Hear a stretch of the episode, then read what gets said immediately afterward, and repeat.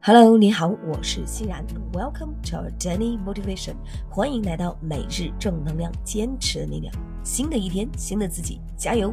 OK，今天的这一句高能英语是：As long as you are willing to work hard for yourself, the world will surprise you.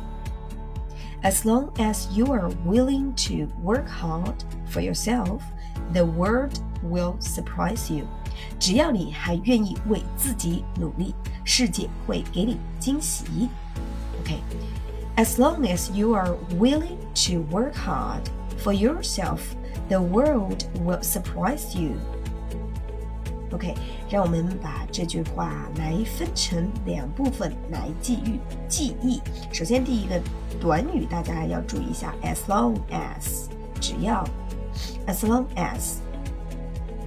OK。willing W I L L I N G 愿意，surprise 惊喜 S U R P R I S E 惊喜 surprise OK，那我们分成两部分，首先第一部分，as long as you are willing to work hard for yourself。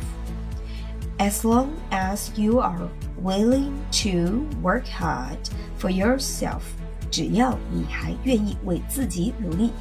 第二部分，The world will surprise you. The world will surprise you. 世界将会给你惊喜。好的，来，我们把这句话整体联系起来，再记忆三遍。OK，ready? Here we go.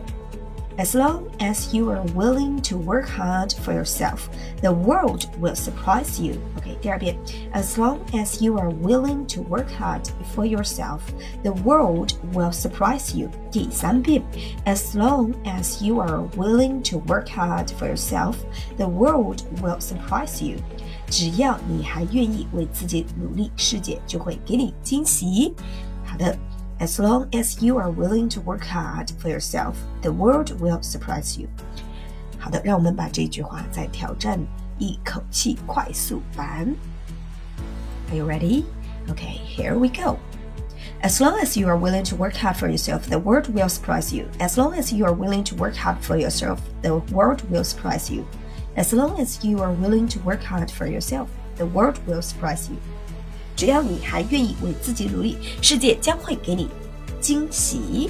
OK，please believe that. Just work hard for yourself, and you will get surprise. OK，每日正能量，坚持你的力量，新的一天，新的自己，加油！感谢您的收听，下期节目与您再会。OK，thanks、for your listening. Take care and see you tomorrow.